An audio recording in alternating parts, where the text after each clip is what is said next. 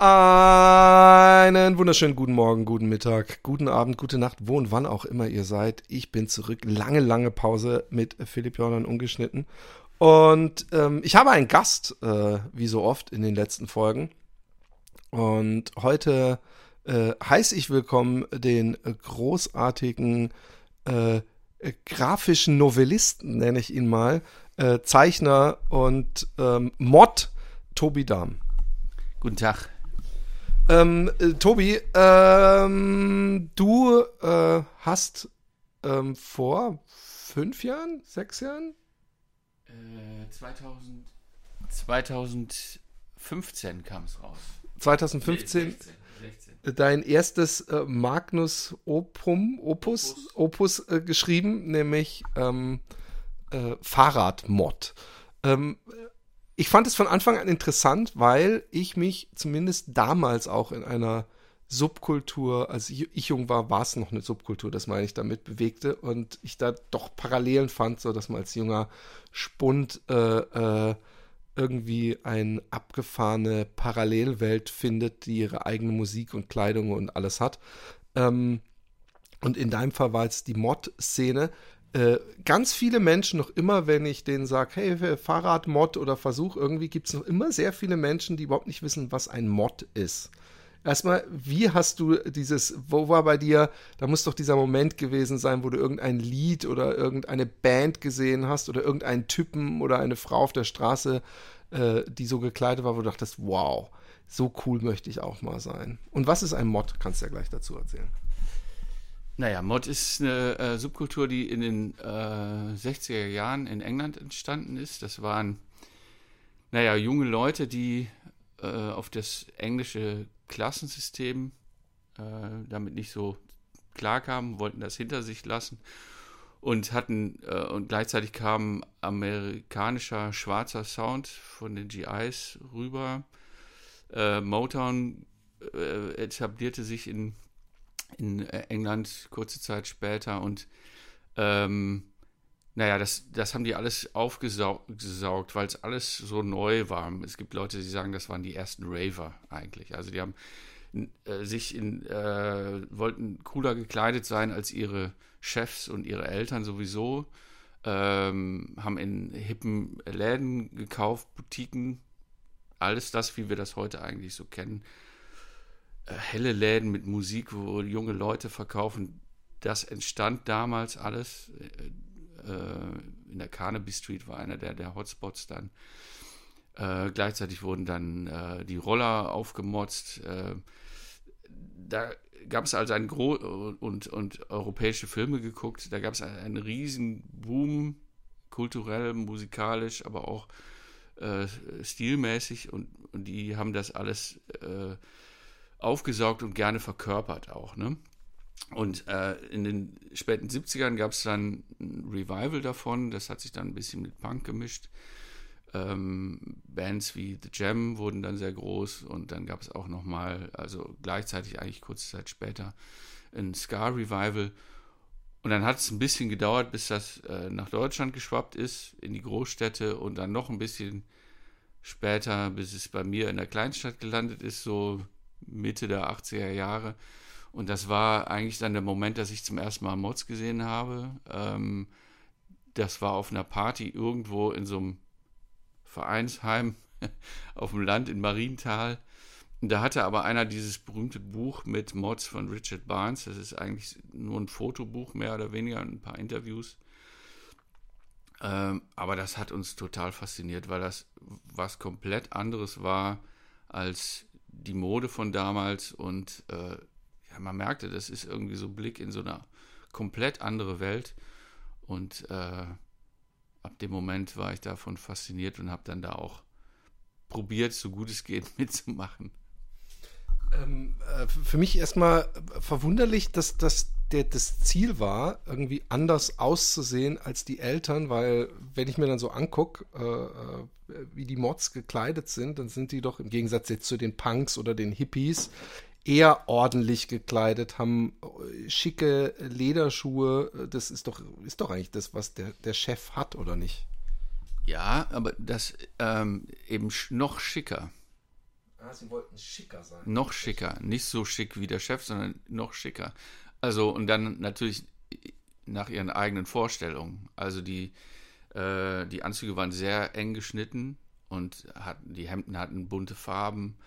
Äh, das war schon auf jeden Fall was anderes als dieses Grau und Grau, was äh, naja, und vor allen Dingen wollten sie sich nicht, wollten sie nicht mehr mit der Arbeiterklasse assoziiert sein.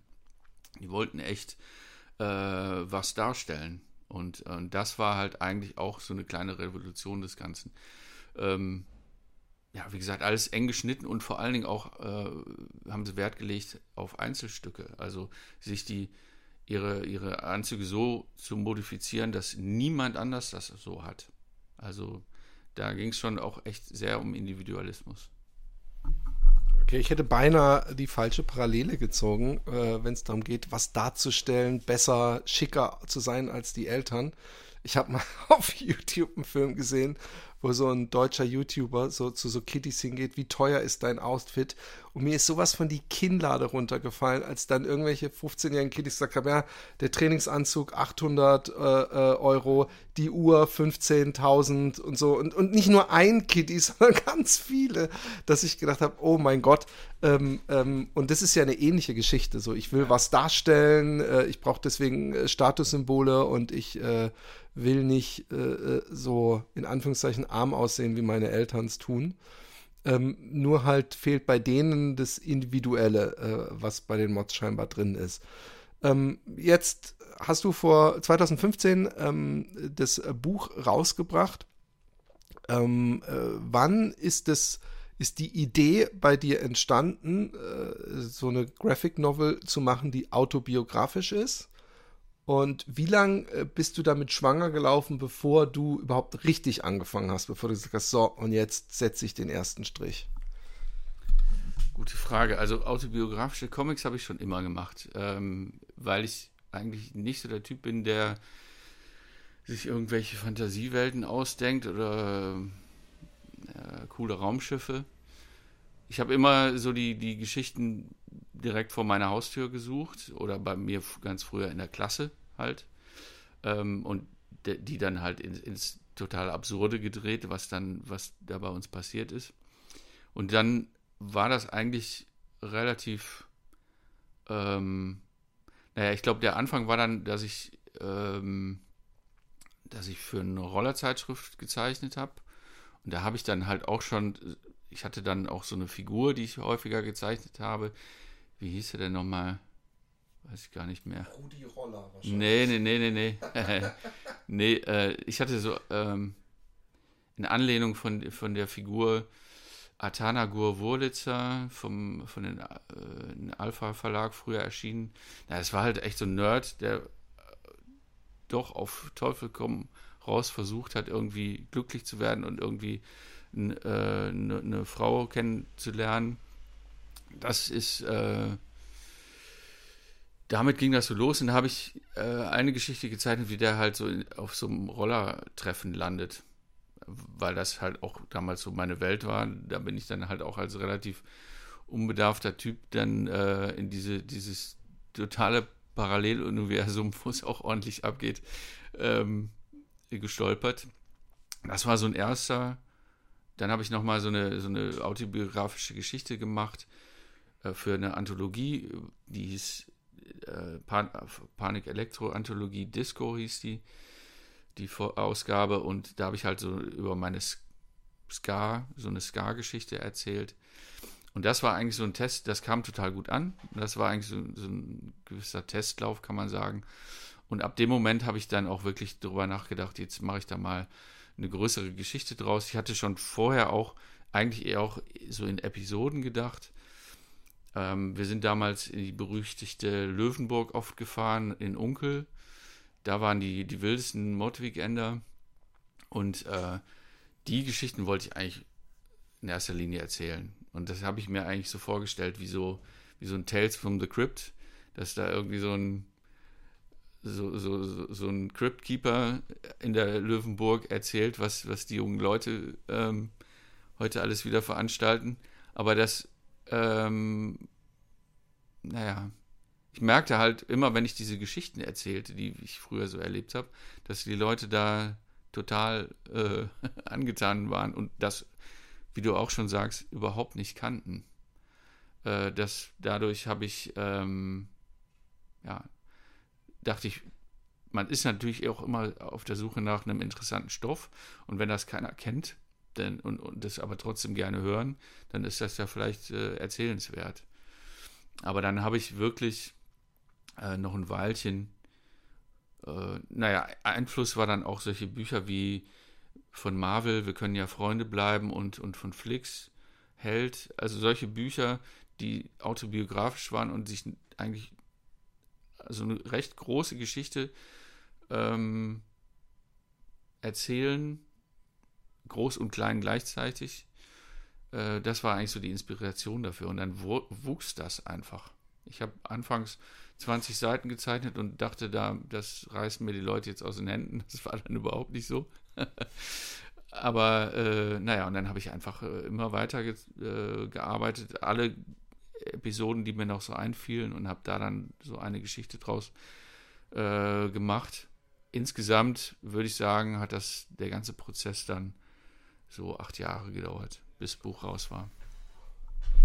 Acht Jahre. Ähm, ich, ich nehme mal an, wenn man, äh, so wie du gerade sagtest, es gab äh, verschiedene Anekdoten von Partys und so weiter, wo du dachtest, die müssen auf jeden Fall rein, dass du wahrscheinlich erstmal eine Sammlung von Events hattest. Mhm und wahrscheinlich im Entstehungsprozess, oder das ist die Frage, hast du dann noch überlegt, muss ich die Geschichte noch reinbringen, muss ich die? Und wie lange hat es gedauert, bis du den Kit äh, gefunden hast, der das ganze Haus zu einem Haus macht und nicht zu vielen interessanten Backsteinen? Ja, also tatsächlich habe ich das genauso gemacht. Auf, äh, auf Karteikarten erstmal alle Ereignisse draufgeschrieben und dann habe die auch so ein bisschen chronologisch geordnet. Und dabei fiel mir aber auf, dass es da auch schon irgendwie so größere Themenkomplexe gibt. Also, und dass die, wie diese Mod-Szene sich entwickelt hat in den 60er Jahren, eigentlich das auch so parallel gelaufen ist wie mit in meiner Geschichte. Also, dass ich da erstmal meinen Weg finden musste, was ist das überhaupt? Dann wurde mir das äh, ein bisschen zu zu elitär. Und dann äh, habe ich gleichzeitig Ska entdeckt und wurde dann halt so ein, so ein 60-Skinhead. Und dann äh, ja, entdeckte man, dass da auch irgendwie schon so ein paar Tendenzen gibt, die, die mir nicht so, die ich nicht so toll fand. Also dass da, dass auf den Neitern dann auch rechte Skinheads rumhängen.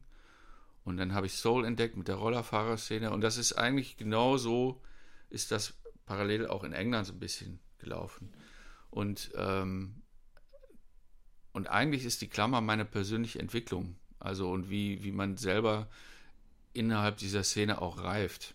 Also das hat sich ähm, beinahe von selbst geschrieben, so ein bisschen, weil ja, ein, einmal weil ich diese Zusammenhänge entdeckt habe und gleichzeitig aber auch ähm, so ein Coming of Age natürlich auch immer eine, naja, das Heranwachsen selber thematisiert. Und äh, das Ende, naja, das Ende hat man dann schon meistens relativ schnell im Kopf. Das ist auch immer hilfreich, weil man dann immer auch darauf hinzuarbeiten kann. Ähm, ich finde es irgendwie faszinierend, auch gerade bei der Lektüre deines Buches. Ähm, es hat schon was Goldiges fast, wenn man sich anguckt, dass äh, Jugendkulturen oder Jugendgruppen etwas annehmen aus einer anderen Kultur, ja, also aus England. Äh, mhm. Und dann praktisch so, so, ähm, also die Rockabillys, die müssen dann die Mods aufmischen und dann gibt es noch die Psychos und die Skinheads. Und, und ich finde, das hat dadurch, dass, dass dich alle brav daran halten, wie sie zu sein haben, hat es so ein bisschen was wie, okay, wer macht äh, Räuber und wer macht Gendarm? Und, und äh, aber dann äh, hassen wir uns ganz arg dass wenn man das, das liest äh, in deinem Buch, dass man sich schon wirklich fragt, das sind doch erwachsene Menschen im Grunde, was, was, was geht da ab? Dass da irgendwelche Gruppen einfach so, wir hauen euch jetzt aus Ich kenne zwar keinen von euch persönlich, aber ihr habt die und die Klamotten an. Und ich kann mich aber sehr gut erinnern, dass das früher ähm, sehr bestimmt war, auch in meiner Jugend, dass es so viele Gruppen und Szenen gab. Und äh, also bei mir war da natürlich auch, es gab auch noch die Hip-Hop, es gab auch die Popper. Das war eigentlich die größte mit Abstand. Das kann man sich heutzutage gar nicht mehr vorstellen. Aber eigentlich war der Mainstream so alles bestimmt. Eigentlich, ich fand deswegen es auch schon immer cool, ob ich jetzt einen Gothic Wafer oder was weiß ich wen kennengelernt habe im Studium, was weiß ich. Ich habe immer gedacht, eigentlich haben, verbindet uns mehr als uns trennt, weil wir beide früher äh, den Fernseher angemacht haben und gekotzt haben, wenn MTV äh, äh, äh, kam und immer nur dieselbe Scheiße und dann in den 90ern ganz schlimm mit diesen Boygroups und allem. Aber auch gerade in den 80ern war äh, äh, alles sehr uniform, was, was so den Mainstream betra betraf. Aber trotzdem haben die, haben die Leute dann irgendwie so ein Rockabilly, die ja eigentlich, ja, also ich habe zum Beispiel auch so Rockabillys gekannt und weil, weil man dachte so, hey, ihr seid ja auch jemand, der so aus England seine Sachen bezieht, wie, wie jetzt die äh, äh, Psychos oder was weiß ich. Eigentlich müsste man sich doch gut verstehen, anstatt sich aufs Maul zu haben, weil es gibt viel zu viele Langweiler. Wie hast du das äh, äh erlebt selber? Ja, das war genau die Sache. Also man wollte bloß, äh, das ist, äh, glaube ich, zitiere jetzt aus meinem Buch, äh, man wollte nicht so normal sein wie die normalen Leute. Also das, das war echt so ein bisschen, das war so, so vorgezeichnet. Das, äh, das, naja, das war es natürlich bei uns auch, aber es war auf jeden Fall was anderes. Man wollte ja, man wollte ja aus dieser Masse herausstechen. Man wollte ja wer sein.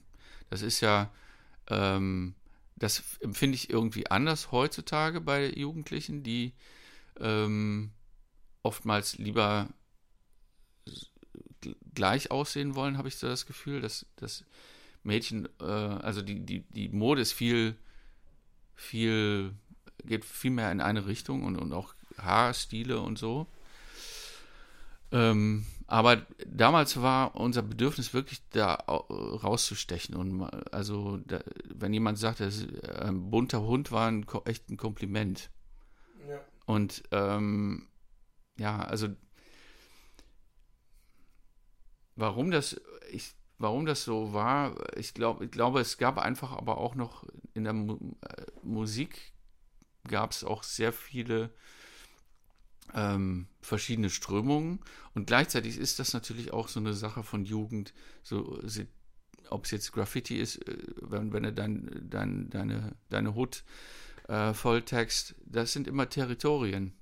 Und ähm, weil man irgendwie äh, sich irgendwo in einer Art und Weise manifestieren will. Hier, das ist mein Platz, der gehört jetzt mir und hier kenne ich mich aus. Und diese, äh, diese Musikszene, die war in diesem ganzen großen Leben, was ja ein, was ja erschreckend, äh, was einen ja als junger Mensch erstmal erschreckt, wie groß die Möglichkeiten sind, hat man dann ein Plattencover, an dem man sich festhalten kann.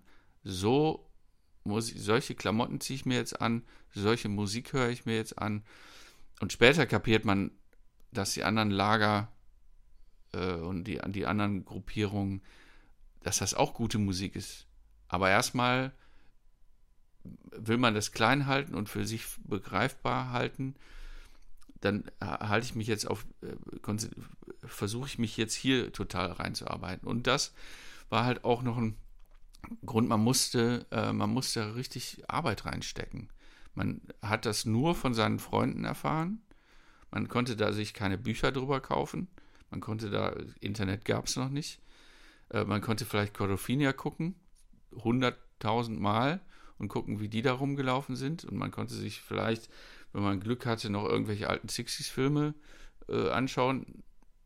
Aber dann war auch noch die Frage, ob das jetzt nur der richtige Stil ist es war halt äh, richtig Arbeit, sich damit zu beschäftigen und die Klamotten zu bekommen. Das war halt alles entweder in England oder irgendwie so ein Jackpot im, im Second-Hand-Laden schießen. Das heutzutage kannst du das alles so von der Stange bestellen. Das ist natürlich komplett was anderes. Äh, das ist äh, lustig, weil genau das ist diese Parallele, die ich sehe. Ähm, dass ich glaube, also erstmal frage ich mich im Nachhinein, ob das diese ganzen Jugendkulturen, die ja so Zulauf bekommen, ob das einfach so ein Mas massaler Eskapismus ist, weil alle nicht das wollen, was der Mainstream vorgegeben hat. Und ich glaube auch, dass das damals viel nötiger war, weil äh, die Elterngeneration noch so uniform langweilig spießig war und natürlich dann auch noch äh, äh, äh, die Generation davor, die äh, äh, mit gleich mit Hitler und Co. verbunden wurde. Also, dass man sich da abgrenzen wollte. Mhm. Und hat man sich halt so eine Welt gesucht und hat auch äh, dieses versucht, da so eine Art Regelwerk zu finden, nach dem man spielen muss, um dann in dieser Parallelwelt zu sein und sich da, darüber zu identifizieren. Und äh, das ist nämlich bei der Hip-Hop-Szene, die ja heutzutage so eine Massenkultur ist, aber die war damals eine sehr kleine Randgruppe. Mhm. Und ähm, da war es genauso. Da gab es nämlich keine.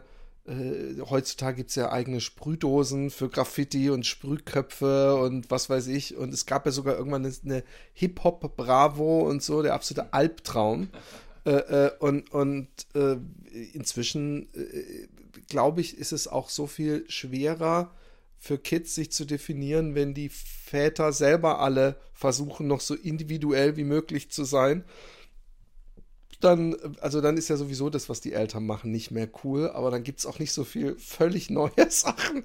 Also unsere, die, die Generation unserer Kinder ist echt gearscht in diesem, äh, ich möchte rebellieren oder ich möchte äh, pur durch mein Äußeres. Ich meine, damals, wenn man Punk gesehen hat, so mit so einem schönen, hochgestellten Iro, das war ja immer noch ein, da haben ja sich die Leute noch auf der Straße umgeguckt, vor allem die Älteren. Äh, heutzutage bist du dann halt ein Punk, ja mein Gott, was soll das? So, so. Ich, die, die Kiddies heute, die mit Rap anfangen, mit dem ich gar nicht mehr mich verbunden fühle, also mit dem modernen, die, das erste, was man da machen muss, scheinbar, und wenn man, also es egal, ob man 18 ist, ist sich mindestens drei Gesichtstattoos ballern, bevor man überhaupt das Mikro in die Hand nimmt, was ich für eine sehr gefährliche Geschichte halte. Ähm, äh, Kraftclub hat ja ein sehr schönes Lied. Kraftclub hat ja ein schönes Lied zugemacht, ne? Also ich weiß gar nicht, wie das heißt, aber wie, wie sollen wir rebellieren, wenn unsere Eltern schon alles genau. vor uns ausprobiert haben? Das ja, also. Kenne ich nicht das Lied? Shame on me, aber. Eins ihrer ersten ist wirklich gut. Okay. Ja. Muss, ich, muss ich mir mal geben. Ähm, ähm, äh, jetzt äh, äh, erstmal, wie, wie, wie war äh, der Moment? Ich meine, ich habe Bücher geschrieben, aber das geht dann, wie ich äh, durch, durch jetzt weil ich auch wieder Comics zeichne, weiß, geht es so leicht von der Hand. Das ist so, so ähnlich wie diese äh, Aufteilung, wenn jemand illustriert für ein Kinderbuch und der andere schreibt, dass ich finde, dass der Illustrator eigentlich mindestens das Fünffache bezahlt werden müsste, weil was der eine in einem Satz hinrotzt, da muss der andere stundenlang für sitzen. Und ähm, jetzt hast du da, äh, äh, wie viel? Acht Jahre? An, acht Jahre. Acht Jahre hat, hattest du dann gearbeitet ähm, wie befriedigend war, äh, weil es ist ja doch so wie so ein langer äh, Weg, an dem man sich kämpft und für diesen Moment auch um dann das fertige Buch in der Hand zu haben. So, so ist es bei mir bei kleinen Projekten immer. Ich kann mir gar nicht vorstellen, äh, erstmal die, die, die, das Durchhaltevermögen, was du hattest. Gab es irgendwann mal auch so Momente, wo du dachtest, ey, vielleicht lasse ich es auch, es ist mir zu anstrengend. Und äh, wie großartig war der Moment? Gab es irgendwelche Enttäuschungen, dass, äh, oder, oder äh, wurdest du, wurden deine Erwartungen noch übertroffen in Sachen, wie gut es angenommen wurde? Erzähl mal ein bisschen davon. Ähm, ja, also ich mal eben rekapitulieren. Also ich habe, äh, ich weiß noch ganz genau, dass ich ersten Mal mir dann die Druckfahnen angeguckt habe im Verlag. Dann dachte ich, oh Gott, oh Gott, das sieht alles ganz schrecklich aus. Also, naja, also ich war irgendwie, ich hatte, naja, ich war dann nicht so zufrieden mit dem Papier und ich, äh, na, ich glaube, es war vor allen Dingen große Unsicherheit. Ich konnte mir das dann irgendwie, also ich dachte, jetzt geht es irgendwie noch auf den letzten Metern schief. Ähm, das war sowieso dann auch noch eine äh, Mordstour, bis ich dann echt bei Carlsen gelandet bin. Bin da aber sehr happy, äh, dass das dann geklappt hat. Und dann machte ich mir natürlich schon Sorgen, wie wird das angenommen? Ähm, als ich das Buch dann selber in Hand, Händen hielt, war ich ganz glücklich. Also bin da erstmal so eine, naja, ich habe es mir dann äh, zusammen mit Freunden im Restaurant angeguckt und dann habe ich es aber auch erstmal eine Woche auf meine, so auf unsere Anrichte gelegt und, und bin da immer nur so mal mit so einem Finger, äh, habe da so kurz reingeblättert und dann habe ich sie direkt wieder zugeklappt, weil ich es irgendwie mir noch nicht vorstellen konnte, dass das jetzt da echt liegt. ja, und dann ging das los mit äh, Buchmesse und, und, äh, und ersten Signierstunden. Und auf einmal merkte man, dass, also ab Tag der Veröffentlichung, dass schon die ersten Leute direkt mit dem Buch auf Facebook posten, po, äh, posieren waren. Und ähm, da merkte man, da geht was los irgendwie. Also ähm, in der Presse passierte gar nicht viel anfangs, bis dann auch plötzlich der Spiegel drüber schrieb. Und ähm, aber ich merkte, dass die Leute total, ähm, da hatte man irgendwie bei Facebook auch noch mehr Kontakt mit den Leuten, also dass die das alles total super fanden.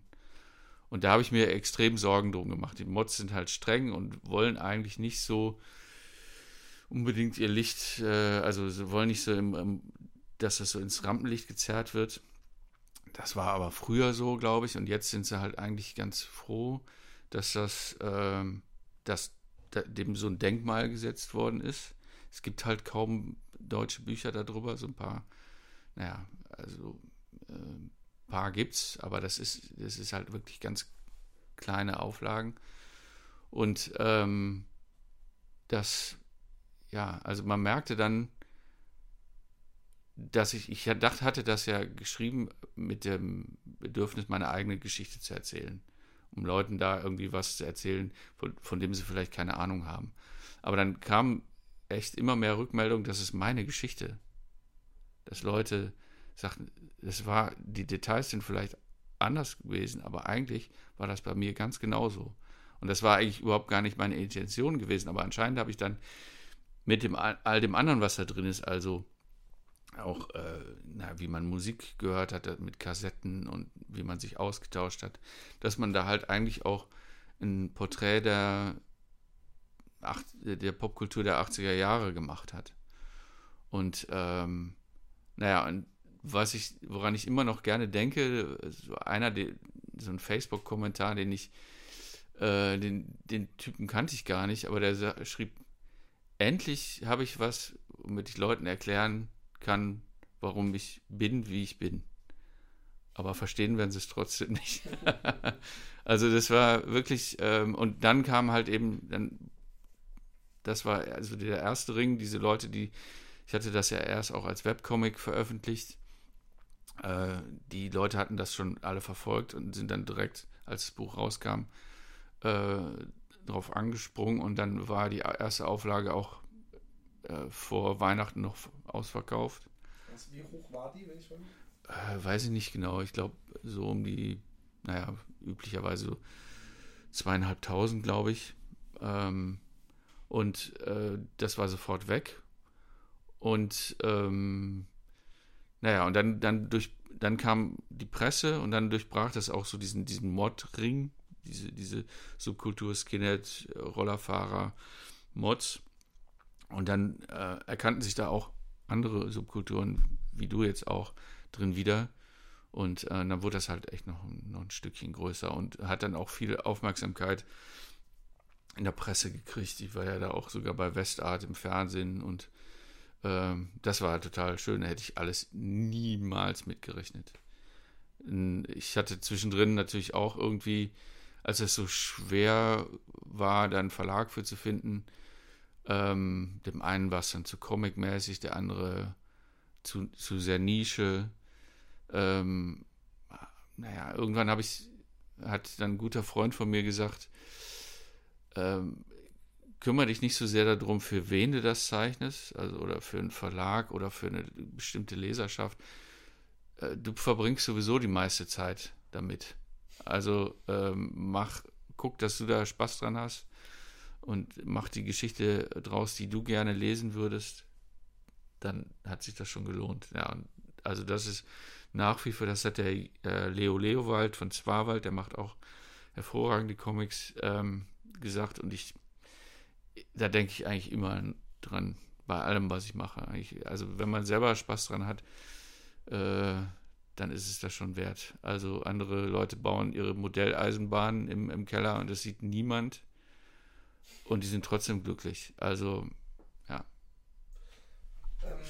Du, äh, du hast ähm, äh, äh, diese Szene recht früh kennengelernt.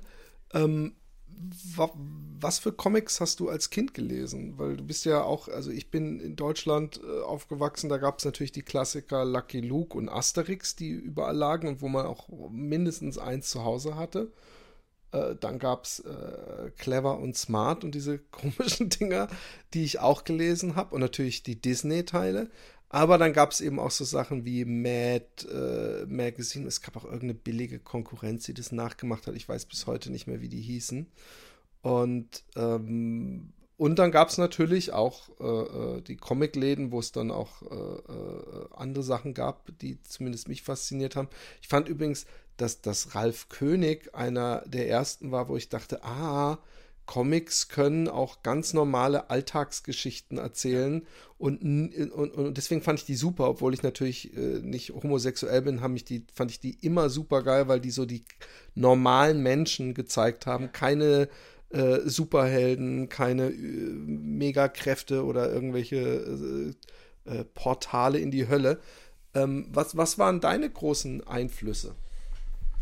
Also alles das, was du jetzt auch gesagt hast, ähm, im, im Grunde auch so mehr oder weniger in der Reihenfolge, dann äh, äh in der Stadtbibliothek die äh, franco-belgischen Klassiker gelesen. Äh, Tim und Struppi meinst du? Tim und, Tim und Struppi, Spirou und Fantasio dann äh, entdeckt, Franca, fand ich super.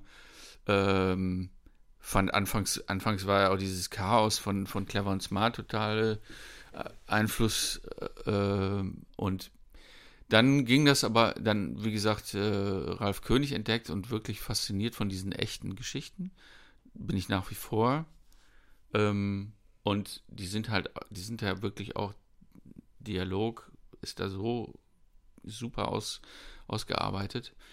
Und dann war das aber wirklich so, dass ich dann mein erstes Geld verdient habe und dann äh, in die Comic-Shops gegangen bin und geguckt habe, was gab es da. Und da war dann nach Mad eigentlich U-Comics total wichtig. Oh ja. U-Comics und Schwermetall und aber auch die Alben, die der Alpha Verlag rausgebracht hat. Also das war dann auch nochmal eine, eine große Schule, so diese ganze, all die Underground-Comics. Das fand ich halt total super, weil es auch so unterschiedlich war. Ne? Und man merkte, dass da auch die Persönlichkeit des Zeichners äh, viel, viel mehr reinkommt als, als bei diesen Produktionen, wie die franco-belgischen Comics das ja auch sind, schätze ich nach wie vor sehr. Aber wie gesagt, diese, diese persönlichen Geschichten haben mich immer sehr interessiert.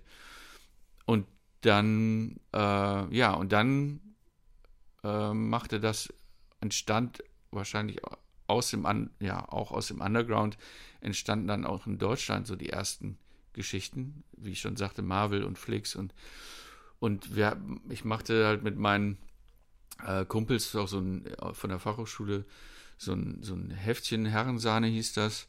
Da haben wir halt auch immer so Themen unter, also so kleine Anthologien gemacht, immer zu einem Thema.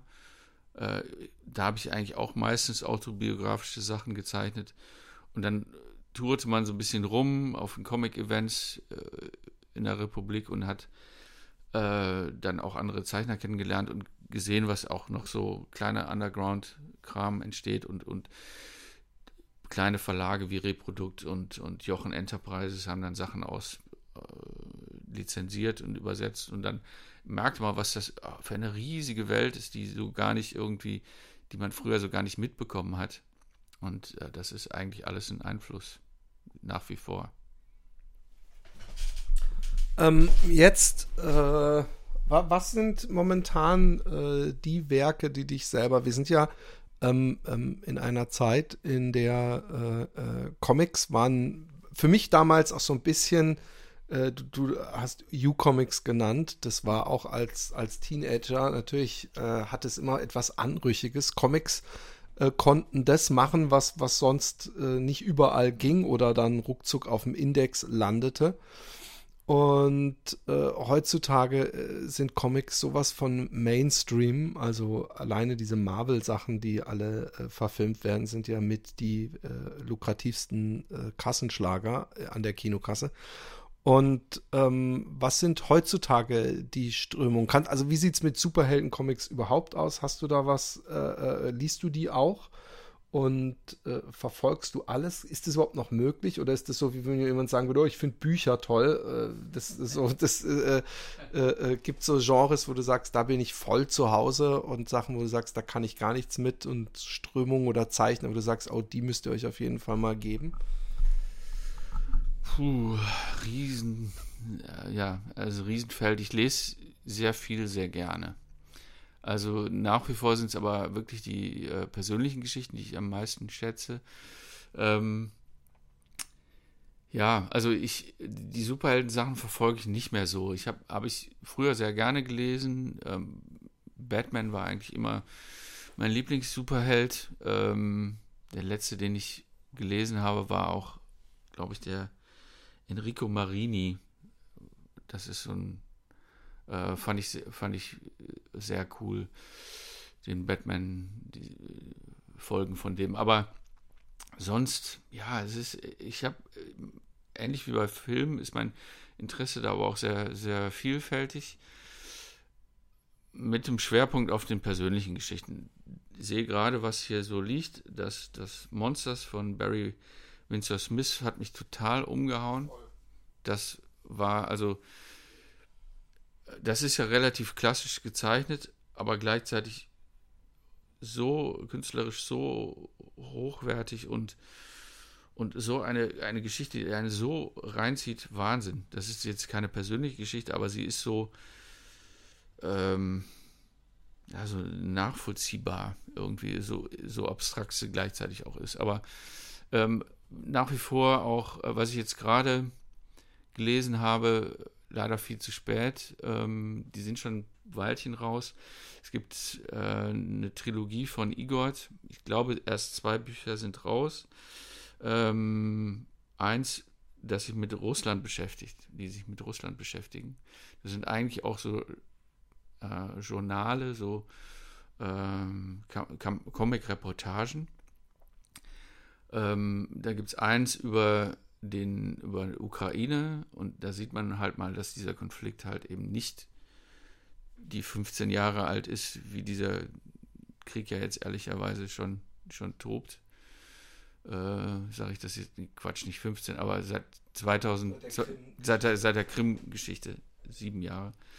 Ähm, und ähm, dass das halt eigentlich schon äh, dass es da eine orchestrierte Hungersnot gab von Stalin, äh, der Holodomor und äh, also dass diese, dieser Unabhängigkeitskampf halt schon ewig geht. Dann gibt es ein Buch äh, vom Igor über Tschetschenienkrieg. Also wenn man sich mal richtig den Tag versauen will, dann äh, kann ich dieses Buch sehr empfehlen. Also es ist aber auch wichtig, also weil man halt sieht, was da passiert und was wir halt alles die ganze Zeit äh, ja, unter den Teppich gekehrt haben.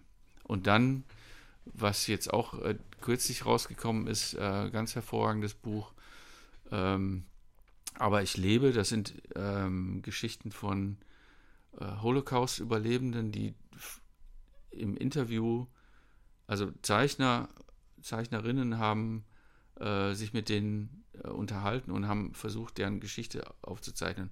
Und dabei sind halt ganz hervorragende und, und, und ganz eigenständige äh, Comics bei rausgekommen, die diesen Schrecken so, so viel fassbarer machen. Und gleichzeitig wird aber auch das Augenmerk auf, auf das Jetzt und was hat das mit den Menschen gemacht äh, gelegt. Also das ist, äh, man sieht, dass die, die Kraft der Comics also nach wie vor noch längst nicht ausgeschöpft ist und dass es da immer noch wahnsinnig viel passiert. Und das ist, ja, ich, ich erfreue mich da jedes Mal wieder dran. Also für mich ist das irgendwie nie gegessen. Äh, ich habe ja so eine Art ähm, Renaissance als Comic-lesender Mensch gehabt, äh, von einem halben, dreiviertel Jahr. Ich weiß gar nicht, wie lange. Äh, du hast ja was am Anfang mal hier und hast mir noch mehr Stoff gebracht. Und wenn mir eins aufgefallen ist, also natürlich gab es immer schon äh, äh, Comics, die äh, sehr ernst waren und also Maus ist wahrscheinlich das bekannteste. ähm, dass ich das Gefühl habe, dass äh, sich da im Storytelling eine Menge getan hat, dass es wesentlich mehr, also man merkt, du bist ein Freund der leichten Kost. so, äh, das ist wesentlich, du sagtest den Tag versauen.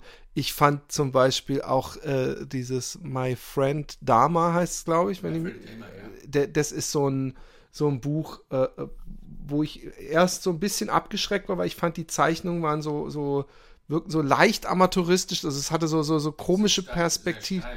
Ja, voll. Irgendwas war äh, unlocker in dem Strich und, und ich habe gedacht, ah, egal, ich, ich lese es mal. Es ist, ist glaube ich, ein interessantes Buch und es hat mich richtig, richtig, richtig mitgenommen. Des Monsters noch mehr. Also Monsters sind so viele äh, äh, Emotionen und, und äh, so viel Leid, auch äh, was, was sich direkt äh, transportiert auf den Leser, zumindest in meinem Fall. Und äh, ich habe dann eigentlich so ein bisschen die Bücher gesucht auch, die irgendwelche biografischen Geschichten waren oder sehr ernsthaft.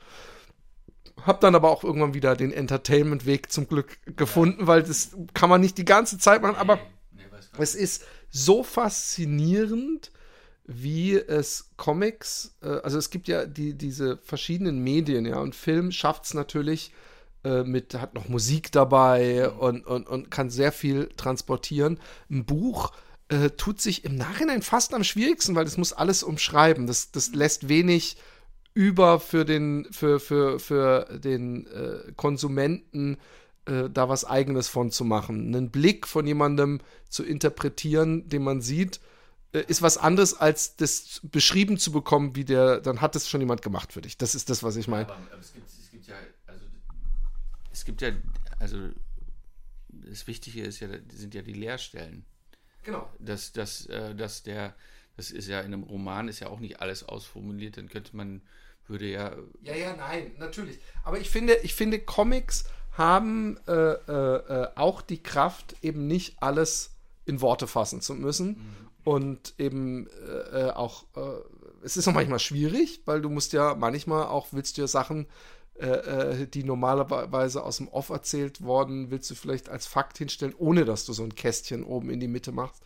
Und äh, äh ich habe auf jeden Fall gemerkt, dass, dass Comics sich besonders gut dazu eignen, einem ein komisches Gefühl zu machen oder ein emotional sehr mitzunehmen, obwohl man eigentlich denken würde, ja, es ist doch, äh, ist noch, äh, früher waren das so ein bisschen die harmlosen Kindergeschichten, die unsere Jugend versauen, weil sie nicht mehr richtige Bücher lesen. Und ich finde inzwischen äh, äh, in jedem Comicladen findet man massig Sachen, wo man sagen müsste, das ist absolut wertvolle Unterhaltung. Äh, zum Thema leichte Themen, wir können auch über dein kommendes Buch schon ein bisschen anteasern, oder nicht? Ja, oder ist das? Ja, sehr gerne. Äh, Kolumbusstraße wird das heißen. Mhm. Ähm, äh, ich habe eben schon in so eine, wie, wie, weit würdest du sagen, 80, 90 Prozent fertige Version? Ja, so um den, so um den Dreh ist das jetzt, also ähm, es wird wahrscheinlich so um die 450 Seiten haben, das erste Buch. es werden wahrscheinlich zwei, also ähm, bin da noch im Gespräch mit dem Verlag, aber ähm, es sind halt, die Geschichte besteht schon aus zwei Teilen, insofern wird das Sinn machen. Ähm, ja, also der Großteil ist gezeichnet. Ich muss jetzt, glaube ich, noch so 40, 50 Seiten zeichnen, 60 vielleicht. Ähm, das werde ich hoffentlich dieses Jahr noch schaffen, aber dann muss ich auch noch eine Menge kolorieren.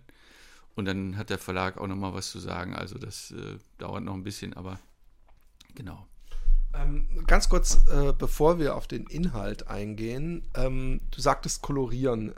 Ich, ich habe ja früher auch äh, Comics gezeichnet, die ich in der Schule verkauft habe, vor allem. Und ähm, ich weiß noch, wie mühsam es war, äh, stundenlang mit dem Stift äh, die perfekten äh, Rundungen und verjüngenden Linien zu zeichnen und äh, äh, die, äh, was weiß ich, wie viele Feinliner in was weiß ich für Größen ich da hatte. Und ich weiß auch noch, wie schlimm das war, wenn man irgendwie radiert hatte und das Papier irgendwann so aufgeraut war, dass man mit dem Feinliner nicht mehr richtig zeichnen konnte.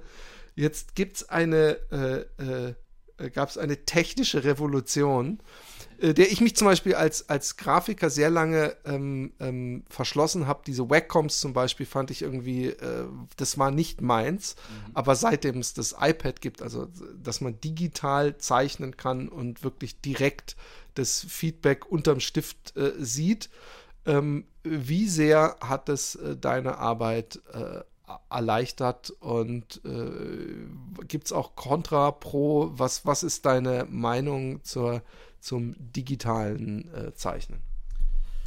Ja, also ähm, das war für mich, hat für mich natürlich auch irgendwie mein, mein Arbeitsprozess äh, revolutioniert. Ich habe Fahrradmod noch ganz klassisch gezeichnet, ähm, mit auf A4-Blättern meist und dann aber am Rechner koloriert. Ähm, da war ich aber damals schon, also ich, mh, mm, ich als ich dann mit, mit äh, der Kolumbostraße angefangen habe, habe ich halt echt festgestellt, äh, also wie gesagt, so ein Werkom hatte ich schon sehr lange. Also, aber darauf selber zeichnen, das, da habe ich mich auch sehr lange schwer mitgetan. Ähm, mittlerweile, das, mittlerweile habe ich da aber auch, mache ich es gar nicht mehr anders. Ähm, zeichne eigentlich nahezu nur noch digital, bis auf Storyboard. Und ähm, das hat natürlich aber auch seine Nachteile. Also, ähm, dass man einfach keine Originale mehr hat. Ne? Also, die man theoretisch auch verkaufen könnte. Ja. Oder, naja, NFTs, da muss man mal sehen, welche Richtung das geht. Aber ähm, das ist natürlich schon schade, also auch für Ausstellungen oder sowas. Aber das wichtigste, der wichtigste Aspekt ist für mich, also es kostet, du hast, ich habe ja schon gesagt, acht Jahre und es kostet schon so wahnsinnig viel Zeit. Ähm, dann bin ich natürlich auch für jedes Mittel dankbar, was, was einem diesen, diesen Workflow ein bisschen verschnellert. So. Und ähm, da war das iPad echt ein Gamechanger für mich. Also einfach, ich weiß noch ganz genau, ich habe das irgendwann mal so genommen, ich wollte damit loslegen und ähm, habe dann so die ersten Skizzen gemacht und, und das hat dann eigentlich nicht mehr aufgehört. Ich habe dann äh, und dann auch festgestellt, dass ich da ohne weiteres auch so eine, dass die Apps in, inzwischen so gut sind, dass ich da ohne weiteres auch eine ganze A2-Seite mitzeichnen kann. Ne? Also die ich ausdrucken kann mit einem schönen als Artprint und da, das sieht super aus. Also da gibt es nichts zu meckern. Und, äh, und gleichzeitig äh, kann ich das dann halt auch so zu Hause auf dem Sofa machen, während Familie irgendwie Fernsehen guckt und ich bin trotzdem dabei und trotzdem komme ich voran mit meinem Projekt. Also das ist, ähm, das war wirklich ein Game Changer. Also und 400 Seiten, wie gesagt, es geht. Also ohne weiteres. Und es liegt halt daran, dass, dass, die, dass die Apps mittlerweile so gut sind, die Brushes und ja, und, und gleichzeitig aber auch so diese, diese, ja, diese Dynamik vom Stift so dem echten Zeichnen so nahe kommt. Trotzdem gibt es natürlich, äh, das analoge Zeichnen hat natürlich auch Vorteile. Äh, diese Zufallsmomente, die so beim, beim echten Machen entstehen, die hat man halt digital manchmal auch, aber weniger auf jeden Fall.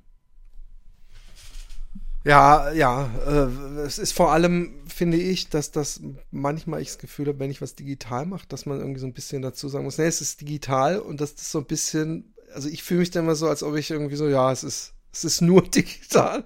Dabei ist es natürlich äh, äh scheißegal, wie man nach Rom kommt, finde ich. Es geht darum, wie es am Ende. Geschichte. Genau. Es geht um die Geschichte, obwohl zum Beispiel, das ist ein guter Punkt, äh, äh, äh, scheiße, das muss ich doch jetzt fragen, obwohl ich eigentlich weitermachen wollte mit, worum geht es in der Kolumbusstraße. Die Geschichte. Wie wichtig ist die Geschichte kontra der Zeichnung? Also ich persönlich, ja, ich kann ganz viele Comics, die mir äh, äh, äh, empfohlen werden, da hake ich ab wegen äh, der, der, der, dem Zeichenstil. Also Yes Man zum Beispiel habe ich mir gekauft, das Gesamtband, weil der war irgendwie heruntergesetzt bei äh, äh, äh, äh oder nee, wie heißt es? Nee, Why the Last Man. Entschuldigung, was oh, erzähle ich ja, den? Den kennst du natürlich. Ja. Und dann habe ich gedacht, boah, ey, der, der Zeichenstil, der ist so generisch. Ähm, äh, da hat es bei mir abgehakt. Und was ich noch viel schlimmer finde, ist, ähm, wenn ich mir im Nachhinein ein Gesamtwerk kaufe und irgendwann muss der Zeichner, der Hauptzeichner mal krank gewesen sein und dann kommt irgendein anderer Zeichner und äh, äh, das ist teilweise so katastrophal anders oder schlechter, dass es, dass es für mich echt schwierig ist, da im Flow zu bleiben. Und das gerade bei so amerikanischen Dingern äh, ist das sehr oft, äh, also bei diesen Image-Serien und so, dass man auf einmal dann irgend so ein Kapitel äh, von einem anderen Zeichner hat. Ähm, also ich, bei mir muss es schon ein bisschen die goldene Mitte sein. Ähm, ich kann mir nicht, es gibt Leute, die, die, die sagen, ja, wie heißt dieser bärtige Typ nochmal, der auch das äh, From the Swamp äh, äh, Ding gemacht hat? Dieser Storyteller, so ein amerikanischer, ich dachte. Oh, äh, ich dachte, du, du. Moore, genau, Elmo. Dann, da, als, als jemand gesagt hat, ey, jetzt gibt es das Gesamtband von äh, diesem Swamp-Ding äh, da. So, und dann ich sage, ey, aber der Zeichenstil ist nicht so hundertprozentig meins. Und so, egal, Alan Moore kann ich mir, lese ich es nur wegen der Geschichte. Äh, kannst du das auch? Also bist du auch so jemand, der, der sagt, die Geschichte äh, ist das Wichtigste und wie es gezeichnet ist, das ist dann mal sekundär? Inzwischen ja. Also ich, ähm, aber das Lauf funktioniert natürlich nach wie vor so. Das ist natürlich erstmal das, was einen so im Laden als erstes anspricht. Die Geschichte kann man ja nicht komplett äh, erfassen in dem Moment. Ähm, aber ja, also ähm, jetzt über While the Last Man, zeichnerisch interessiert mich das auch nicht so besonders. Ist aber, also, wenn man das mal so akzeptiert, dann und sich auf die Geschichte einlässt, ist es ein super, super, ist es eine super interessante Geschichte. Äh, natürlich, also es gibt eine Menge Bücher, die mir zeichnerisch, die ich mir lieber anders wünschen würde.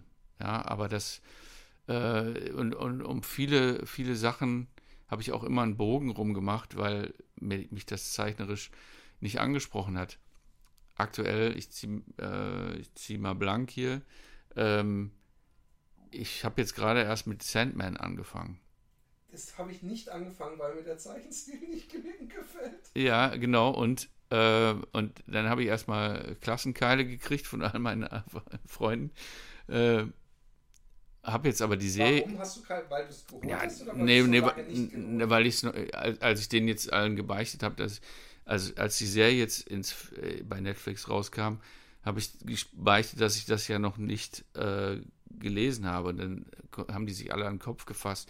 Wie kannst du nur? Ja, also, und das, wenn man das auch mal in die Zeit rückt, dann war das wirklich, wirklich was Besonderes. Und äh, aber ich habe es halt, mich hat es halt damals nicht interessiert. Ich hatte sowieso nicht übermäßig viel Geld. Äh, da musste ich halt meine, meine Wahl treffen. Und jetzt fange ich, äh, fang ich an zu lesen und bin total, die Serie hat mir sehr gut gefallen und bin total baff, wie mehr oder weniger eins zu eins sie vieles da übertragen haben. Also ähm, ich, ich freue mich da sehr drauf. Also auch weil es ein halt komplett anderer Stil ist äh, äh, und, und, und ein bisschen sperriger vielleicht. Aber ähm, ja, das ist natürlich immer immer schwierig, wenn es einen dann nicht so total anspricht, weil es einen ja dann manchmal auch so ein bisschen aus der Geschichte rausreißt. Aber naja, auf der anderen Seite ist es natürlich nun mal die äh, künstlerische Form, für die man sich entschieden hat. Und ähm, wenn die Geschichte, also ich sehe es nach wie vor so, die Geschichte ist wichtiger. Und, und man sieht es beispielsweise auch, ähm, auch so eine Netflix-Geschichte, also uh, The End of the Fucking World, ist, äh, ist ganz simpel gezeichnet. Da passiert kaum was auf den Seiten. Aber es ist trotzdem eine fantastische äh, Geschichte. Und, und wenn man sich eben darauf einlässt, und dann, dann trägt das auch irgendwie zur Atmosphäre bei. Also, ähm, ja, natürlich, wenn, wenn mich irgendwie ein Zeichenstil total nicht anspricht, dann brauche ich dann doch auch oftmals erstmal das Urteil noch von jemand anders, der sagt, das musst du dir wirklich mal angucken. Aber ähm, in der Wertung ist immer die Geschichte wichtiger.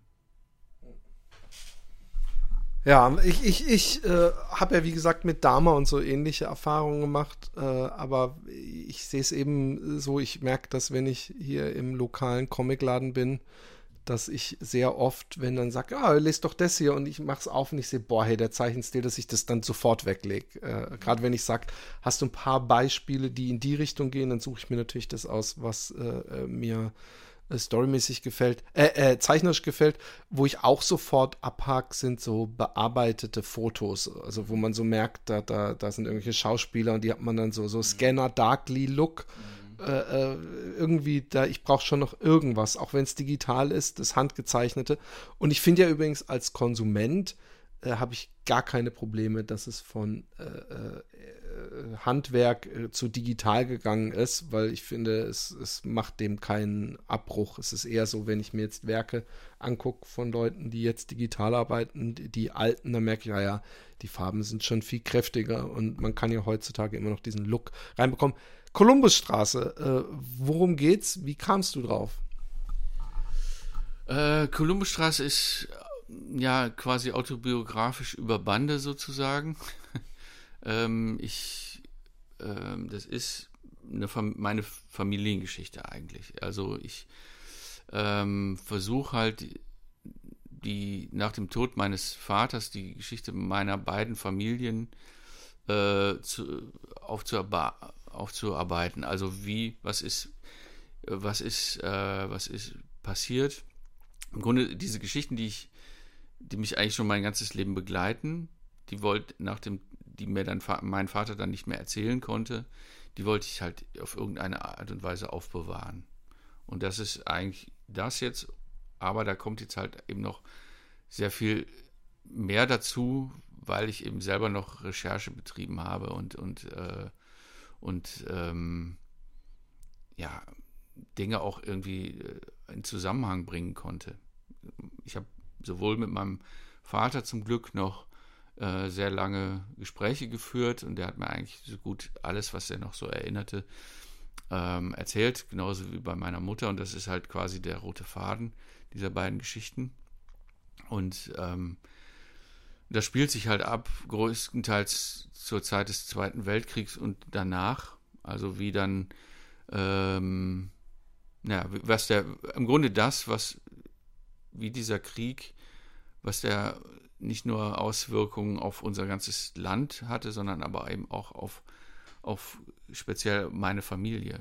Also wie sich das Leben für die dadurch verändert hat und was das auch natürlich noch für Auswirkungen hat bis heute. Und ähm, ich, ich, nehme mal an, bei äh, Fahrradmod zum Beispiel war eine der Challenges, ähm, äh, denke ich mir, weil, weil das ist dir sehr gut gelungen, dieses äh, Tanzen, die Musik, weil das ist ja was, äh, äh, was die Mods ausmacht. Mhm. Äh, und Tanzen ist Bewegung und Musik ist Sound, kann man jetzt beides eben versuchen zu transportieren. Und ich nehme an, dadurch, dass sehr viel tanzende Menschen sind, dass du äh, oft gedacht hast, da, wie könnte ich jetzt noch und vielleicht auch Fotos gesucht hast. Was war die Challenge bei Kolumbusstraße zeichnerisch? Das ist einiges mehr. Also ähm, der große Vorteil am Fahrradmod war ja, ich habe das alles selber erlebt. Ich hab, äh, konnte das, äh, weiß, wie die unsere Bierdosen aussahen. Ich weiß, wie die Leute tanzen. Ich weiß, was sie für Klamotten tragen. Das in Kolumbusstraße habe ich ja alles nicht selber erlebt. Das ist die große Challenge und und das irgendwie einigermaßen glaubwürdig äh, rüberzubringen. Ähm, das ist mir halt sehr wichtig. Auf der anderen Seite will ich mich schon auch sehr an das Material halten, was ich habe und dann nicht allzu viel rumfabulieren. Also, ähm, weil ich es halt auch schwierig finde, da natürlich, dadurch, dass ich da aus der heutigen Sicht drüber zeichne, zeichne ich natürlich auch die Schrecken und, und die Verbrechen. Aber ich, ich finde es äh, schwierig, so so ein moralisches Urteil über die Entscheidungen innerhalb meiner Familie zu treffen. Das, ähm, ja, das ist halt so, ich glaube, ich glaube, dieses, diese Zeit, das habe ich halt vor allen Dingen beim, ähm, beim, bei der Arbeit, bei, vor allen Dingen bei der Recherche gemerkt. diese Zeit war halt eben nicht schwarz-weiß. Es gab nicht nur äh, all die Nazis und, und die Widerständler, sondern das es war viel komplexer. Es ist, äh, sind äh, Grautöne. Ähm, mein Großvater war äh, Zentrumpartei, der war, glaube ich, den, den, den Nazis nicht allzu äh, positiv gegenüber gestimmt, nachdem sie seine Partei aufgelöst haben und, und, und auch so, so manchen Vereinen, in denen er drin war. Ähm, gleichzeitig musste er dann irgendwann in diese Partei eintreten, weil er sonst seinen Job verloren hätte. Also wir machen uns das, genau wie wir es auch heute sehr einfach machen, äh, so Schubladen schnell aufzuziehen, äh, machen wir es uns auch sehr einfach mit oftmals mit über diese Zeit zu urteilen und um so ein bisschen so ein Stimmungsbild oder so, so ein, naja, wie mein Verlag das genannt hat, so ein Sittenbild von damals zu zeichnen und, und wie das war. Ähm, darum zeichne ich das und natürlich eben auch, was mit meiner Familie gemacht hat. Und naja, nun leben wir, als ich damit angefangen habe, war ähm, gab es natürlich eine Menge Probleme in der Welt, aber jetzt sind die Probleme alle noch ein bisschen dichter näher an uns dran. Aber als ich halt damit angefangen habe, ähm, wir, haben, wir haben ja jetzt einen Krieg vor der Haustür, ähm, ja, hatten wir, war, war das, ähm, wollte ich auch mal so zeigen, wie, wie Deutschland selber, also auch ähm, wie die Leute damals gelitten haben und welcher, mit, welcher, mit welchem Elend sie zu tun hatten, ohne das äh, schon, um trotzdem natürlich immer dabei herauszustellen, dass sie selber dafür verantwortlich sind. Also eben auch äh, für heute zu zeigen, dass, dass wir da auch immer noch gefragt sind, uns gegen solches Unrecht äh, zu stellen und, und, und äh, äh die Wege, die dahin führen, zu enttarnen. ich stelle es mir sehr schwer vor. Du hast gesagt, äh, schwarz-weiß ähm, ähm, sieht man alles. Und du willst natürlich genauso wenig ähm, verharmlosen oder dass der, der, wahrscheinlich die größte Angst ist, dass am Ende einer sagt, ja, du versuchst doch hier praktisch so eine Art Whitewashing oder wie auch immer das nennt, der Geschichte. Und ähm, es ist halt, äh, wenn man wirklich streng journalistisch vorgeht und man beschreibt wirklich, wie es ist, dann ist es wahrscheinlich manchmal schwierig, weil man denkt, ach, sollte ich da jetzt vielleicht nicht noch ein bisschen äh, äh, zur Sicherheit nochmal praktisch optisch irgendwie dazu machen, dass entweder die Person sich damit schwer tut oder dass, dass man weiß, dass was Falsches vielleicht gemacht wird oder dass man hier sich hätte wehren können oder so. Ist es nicht ein ständiger Konflikt, äh, äh, so möglichst einfach wirklich trocken versuchen, die, die, was passiert ist, abzubilden und gleichzeitig will man äh, ja auch nicht äh, die, die, den Falschen irgendwie am Ende ein Argument äh, geben. Das ist in der Tat äh, tricky aber ich finde einfach die Sprache von damals ist schon so, äh, beinhaltet schon so viel. Also das ähm, mit dem Wissen, natürlich auch mit dem Wissen, was wir heute haben. Also wenn mein Gro äh, Onkel schreibt, ähm, jetzt will ich euch mal was bisschen über, also einen Brief von der, von der Ostfront, jetzt will ich äh, euch ein bisschen was über dieses Land schreiben, wo ich hier schon mal kostenlos hingekommen bin, äh, dann, dann ist, da, ist das schon so, so zynisch, dass, dass man irgendwie, äh, dass ich hoffe, dass das ankommt beim Leser, dass einfach so, äh, einfach diese Originalzitate finde ich da extrem wichtig. Also, weil man darüber halt merkt, wie, wie die Leute getickt haben, wie, wie so ein Antisemitismus äh, in einem normalen äh, Gespräch zwischen Vater und Sohn äh, zum Vorschein kommt als äh, oder, oder und, und, und wie menschenverachtend äh, man einfach auch über über andere äh, Bevölkerungsgruppen gesprochen hat ja, und, und oder auch mit dem, über den, den dann in, an der Front über den Feind gesprochen hat. Das ist, ähm, das ist natürlich immer so, so eine Sache, wenn man dann einzelne Bilder aus der Geschichte rauslöst äh, und die für sich nimmt. Das ist aber generell auch ein Problem, was wir heutzutage haben, dass Dinge aus dem Kontext gezogen werden. Aber ähm, ich hoffe, dass das Buch in, in seiner äh, Gesamtheit sehr eindeutig ist. Also, dass, dass in Deutschland äh, für den ganzen Mist äh, selber verantwortlich gewesen ist. Hast du dich eines Mittels bedient, also zum Beispiel einem Erzähler, der äh, Sachen einordnet? Weil, weil das würde es dir wesentlich einfacher machen, äh, dann jeweils äh, unter so einen Dialog zu schreiben, äh, aus heutiger Sicht oder damals äh, äh, war uns gar nicht bewusst oder war ihnen nicht bewusst oder so sprach man wohl oder irgendwie, sondern äh, oder äh, erzählst du die Geschichte praktisch äh, real-time ohne Einordnung? Nee, das mache ich ohne Kommentar. Also ähm, wenn es Kommentare gibt, dann sind das eigentlich eher so, naja, wie naja, wie, wie, wie, wie äh, nüchtern, nüchterne Fakten eigentlich. Also mit wie viel, mit wie also wie die Zerstörungen in Düsseldorf aus konkret ausgesehen haben oder mit, mit was für na, äh, mit wie viel Fahrzeugen die Wehrmacht nach Osten gezogen ist. Also solche Sachen sind dann Off-Text quasi, aber der Rest ist eigentlich äh, funktioniert eigentlich nur über Zitate. Also natürlich habe ich mir auch äh, Dialoge ausgedacht und Szenen ausgedacht. Und da fällt auch schon mal ein Kommentar, von dem ich mir nicht sicher sein kann, ob die das so gesagt haben. Aber ähm, das ziehe ich mir dann so als, das ist dann meine Schlussfolgerung aus anderem Material, was ich von denen habe. Aber äh, naja, natürlich ist sowieso das immer eine Interpretation.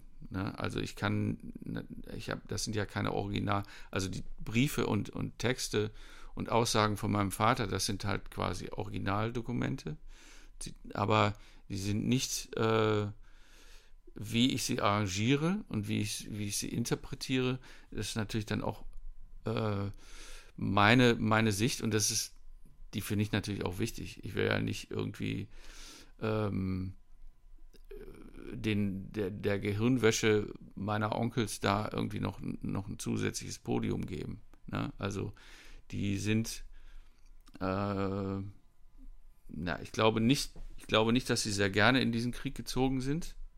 Also der eine Onkel vielleicht ein bisschen mehr als der andere. Aber ähm, naja, aber sie waren natürlich hoch ideologisiert. Und äh, da sehe ich es auch als meine Pflicht, auch zu zeigen, was diese Ideologie da angerichtet hat. Was sich nicht in den Briefen findet, aber ähm, das, äh, das weiß ich ja.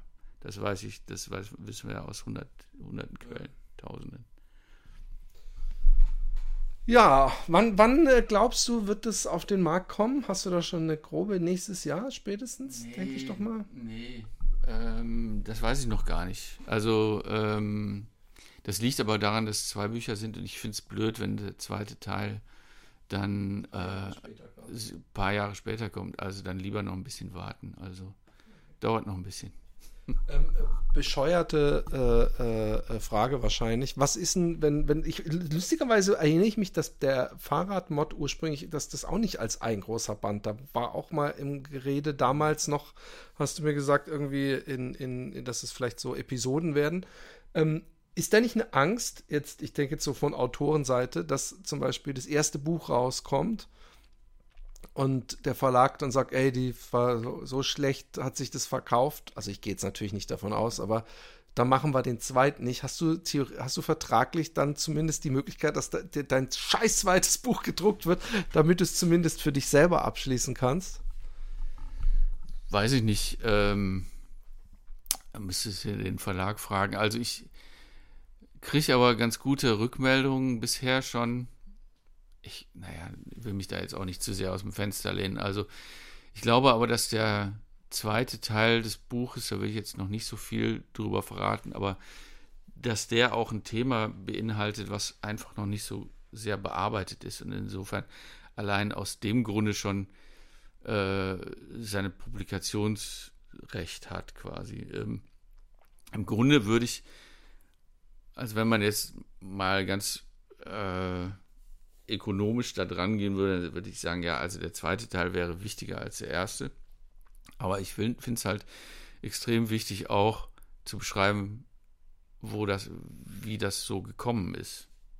Sonst könnte man ja nämlich sagen, aha, ja, okay, ähm, äh, also, naja, ich, wie ich schon sagte, ich finde es halt eben äh, wichtig zu zeigen, dass das deutsche Volk da selber für verantwortlich war, was da passiert ist und auch die Folgen des Krieges äh, selber, ähm, äh, naja, selber zu verantworten hat. Okidok. Ähm, Fahrradmod äh, liegt in den Läden bereits. Ähm, Carlsen ist schon einige, einige Jahre. Nein, ich sag bereits, weil Kolumbusstraße, wie wir gerade gehört haben, keine Ahnung. Es kann noch Jahre dauern. Äh, aber mal, mal gucken. Also zwei Jahre würde ich schon sagen. Folgt einfach äh, Tobi Damen in. Du hast ja einen offiziellen oder Fahrradmod ist, glaube ich, der offizielle oder ich weiß es gar nicht. Also ich habe auf Facebook eine Seite ähm, Fahrradmod. Äh, dann habe ich äh, meine eigene Seite Comic und Illustration, wo ich meine Auftragsarbeiten reinstelle meistens. Und dann habe ich auch noch eine für Kolumbusstraße. Das alles auf Facebook, aber so, ähm, naja, die meisten Leute sind eh eher bei Instagram, würde ich sagen. Da ist mein Name Fahrradmod. Also wenn was Wichtiges passiert, dann stelle ich das da rein. Also folgt ihm, äh, dann könnt ihr auch den äh, Release-Termin von Kolumbusstraße irgendwann erfahren. Ähm, gebt euch, wenn ihr auf Coming of Age steht und äh, auf schöne Geschichten, gebt euch äh, Fahrradmod. Äh, folgt ihm. Vielen Dank auf jeden Fall für die Zeit, die du dir genommen hast. Äh, hast du noch ein paar letzte Worte? Ähm, passt auf euch auf. Macht's euch, nehmt, nehmt euch eine warme Decke im im Winter und lest viel Comics. Das ist wunderschön. In diesem Sinne, ich verabschiede mich. Äh, tschüss.